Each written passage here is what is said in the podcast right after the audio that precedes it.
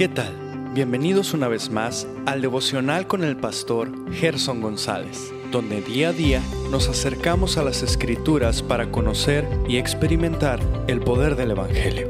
Deseamos que seas grandemente bendecido mientras escuchamos la palabra de Dios, porque la palabra de Dios no está presa.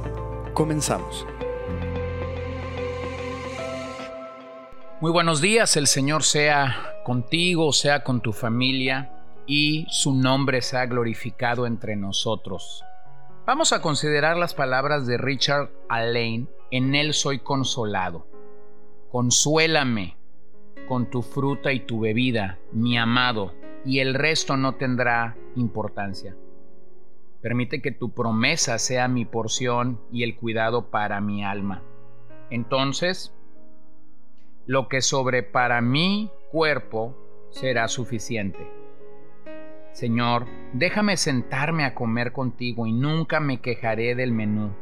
Si tengo una porción en tu mesa será suficiente, solo déjame escuchar tu voz diciendo, soy tuyo, y junto conmigo vienen todas las demás cosas. Estaré contento con tu provisión, con tu herencia en la mano, y también para mis hijos, no pido más para mí ni para ellos.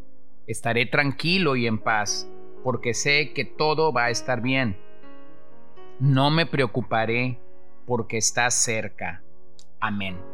esta es una realidad cuando entendemos que si el Señor está cerca, entonces nosotros vamos a estar bien, no importando la situación que estés enfrentando el día de hoy, pero reconociendo en todo momento que el Señor es bueno, que el Señor es fiel, que el Señor es misericordioso. Y por esa razón es que nosotros damos toda alabanza y damos toda adoración a nuestro Rey y Señor, como considerábamos en el Salmo 110 en nuestros episodios anteriores.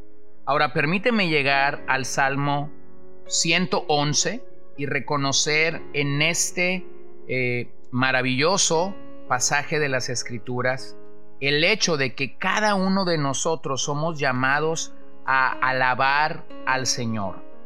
Ciertamente este es un salmo que ah, desconocemos al salmista, al poeta hebreo que fue inspirado por Dios para componerlo, para escribirlo. Incluso se cree que el tiempo en el que el salmo es fechado es después del cautiverio. Este salmo es un llamado para ti, para mí el día de hoy, para alabar al Señor basado en sus obras. Específicamente el salmo nos dice que debemos alabar al Señor por su obra creadora o por su creación, por su providencia y por su gracia. Cuando desconocemos lo que Dios ha venido haciendo en nuestras vidas, a la par no tendremos razones suficientes para alabarlo de forma genuina y como Dios mismo lo demanda. Así que sus obras deben estimular una vida creciente de adoración y una senda por el camino de la sabiduría. Somos llamados a esa senda de sabiduría en el Señor. Somos llamados a reconocer y a entender el llamado que Dios mismo nos hace para darnos en alabanza, en adoración y en exaltación al Señor. Un bosquejo sencillo de este salmo sería que el verso 1 nos convoca a alabar al Señor. Luego del verso 2 al 9 encontramos el reconocimiento que el salmista está haciendo por las obras de Dios y finalmente el verso 10 nos da una mirada a la sabiduría. Este es el primer salmo acróstico o alfabético regular, es decir, contiene 22 líneas que coinciden con las 22 letras del alfabeto hebreo. Se cree que este salmo y otros eran cantados en la celebración de la Pascua. De hecho, hay quienes ligan íntimamente el salmo 111 y el 112, siendo el Salmo 111 el que levanta o proclama las obras de Dios y las obras de su palabra. Y entonces el Salmo 112, el que destaca cómo vive el hombre o cómo responde el hombre a su palabra y a las obras que Dios mismo ha hecho. De hecho, esta sección de los salmos terminará con el gran salmo 119, el capítulo más largo de las escrituras. Ahora permíteme revisar lo que el verso 1 dice. Aleluya. Daré gracias al Señor con todo mi corazón, en la compañía de los rectos y en la congregación. Bueno, en aquel día Jesús fue cuestionado acerca del más grande mandamiento que tenemos que cumplir. Él pudo tener en mente lo que el verso dice, aleluya, alabaré al Señor con todo el corazón, en la compañía y en la congregación de los rectos. Bueno, aquí vemos que después del aleluya, cada línea comienza con la letra del alfabeto hebreo en el orden correspondiente. Aleluya es una palabra tan sagrada en las escrituras. Significa alabada a Jehová. Sin embargo, el día de hoy para muchos evangélicos la palabra es tan común, ha llegado a, tener un concepto bajo por causa de que no estamos reconociendo la reverencia que esa palabra tiene en las escrituras. Pero entonces dice el salmista con todo el corazón, y esto nos recuerda que la, la, verdadera alabanza no solamente se da con la boca, la verdadera alabanza que Dios desea es aquella que implica todo nuestro ser. Todo el ser nuestro debe estar involucrado para traer alabanza y para traer reconocimiento delante del Señor. Eso implica una adoración cuando todo va bien e incluso cuando no todo va tan bien en la vida. Nuestra alabanza no debe de estar limitada por nuestras circunstancias. Debemos alabar a Dios por encima de nuestras circunstancias, por encima de nuestras flaquezas, de nuestras debilidades, de nuestras enfermedades o de circunstancias adversas. El problema con esto es que eh, somos tan ensimismados, es decir, nos centramos tanto en nosotros, en nuestras calamidades, en nuestros problemas, que se nos olvida el llamado que hay a adorar a un Dios verdadero, a un Dios real hacia nuestras vidas.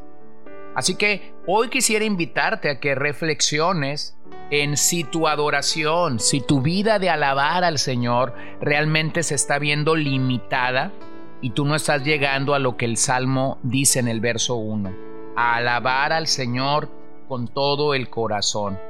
El gran predicador, Juan Crisóstomo, decía, concentrando en ello todas sus fuerzas, todo su empeño, elevando el alma y, liberándola de la esclavitud del cuerpo para centrarla únicamente en Dios nuestra alma debe de estar centrada únicamente en Dios. Si nuestra alma no está centrada en Dios, entonces nos encontraremos adorando ídolos.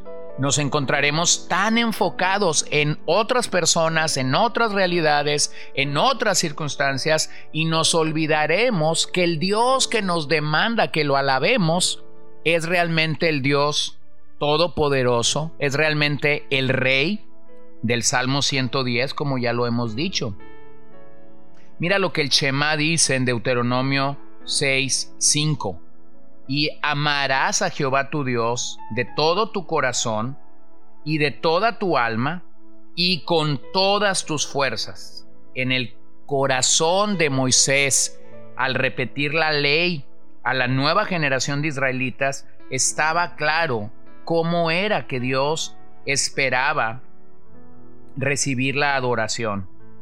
Incluso en días de Jesús le preguntaron, Maestro, ¿cuál es el gran mandamiento de la ley? Y él dijo, amarás al Señor tu Dios con todo tu corazón y con toda tu alma y con toda tu mente. Este es el grande y el primer mandamiento. Bueno, pero también el Salmo dice que debemos reunirnos y congregarnos. Pareciera ser lo mismo, o pareciera ser que el autor está tratando de enfatizar la importancia de estar con otros santos. Pero la reunión tiene que ver con un círculo íntimo de amigos. Incluso podemos tener una reunión familiar. Pero congregación enfatiza lo que hacemos como pueblo de Dios cuando nos reunimos a bendecir su nombre. Así que esta expresión, reunión y congregación nos refiere la importancia de la adoración privada y entonces de la adoración pública. El problema con nosotros es que muchas veces no estamos disfrutando de la adoración pública porque no hemos disfrutado de la adoración privada. Esto debe de ser notorio entre nosotros. Debemos buscar levantar el nombre de Dios y no tanto buscar otras situaciones. Por ejemplo, hay quienes buscan exaltarse o exaltar su propia persona, lo bien que me veo, lo bien que canto, lo bien que puedo seguir la rítmica o la armonía de un himno. Incluso algunos predicadores podemos caer en el error de hacer figurar o de hacernos ver como el héroe de nuestras propias historias. Bueno, ni Jesús, ni el Padre, ni el Espíritu Santo necesitan de estos favores. Lo único que esto comunica es que no hemos reconocido la importancia de la adoración privada y pública donde el único que merece ser exaltado es el Señor. Así que esta mañana, simplemente al introducirme al Salmo, con este llamado del salmista, aleluya, alabaré a Jehová con todo el corazón en la compañía y congregación de los rectos, te animo a que puedas examinar tu vida de adoración, tanto privada como pública, y saber si acaso hay algo en tu corazón que está robando el enfoque de tu adoración por Dios. Puede ser tu negocio, puede ser un hobby, puede ser tu familia, pueden ser todas aquellas áreas que están cautivando tu corazón el día de hoy. Te animo entonces a que puedas arrepentirte de ese ídolo y puedas venir delante del Señor solo reconociendo tu necesidad y tu dependencia de Él. Bueno, oremos esta mañana. Señor, te doy gracias por tu amor esta mañana. Te doy gracias porque podemos reconocer la invitación que el salmista nos hace para alabarte. Podemos reconocer que el salmista nos llama a alabarte porque creaste, porque eres un Dios providente y porque eres un Dios con gracia, como podemos considerar a lo largo del salmo. Pido que hoy podamos purificar nuestras motivaciones para alabarte. Pido que hoy podamos purificar nuestro corazón para buscarte de la manera adecuada que tú siempre nos muestras cómo debe de ser. Y mientras esto pasa, permite que mi corazón pueda ablandarse, mi mente pueda someterse a ti y mi vida entera pueda proclamar, tanto de palabras como de todo su corazón, que tú eres el Rey. Bendice a cada oyente esta mañana, bendice sus familias, bendice nuestras vidas con salvación si no somos salvos y permítenos alabarte genuina y correctamente. En tu nombre oramos, Señor. Amén. Gracias por acompañarnos el día de hoy. No olvides compartir este devocional con todos tus conocidos y recuerda que puedes seguirnos en Podbean, Spotify y Facebook como CCBN Los Mochis para que puedas escuchar todos los mensajes, los devocionales y también seguir nuestras transmisiones en vivo. Esperamos que nos acompañes el día de mañana. Que el Señor te bendiga.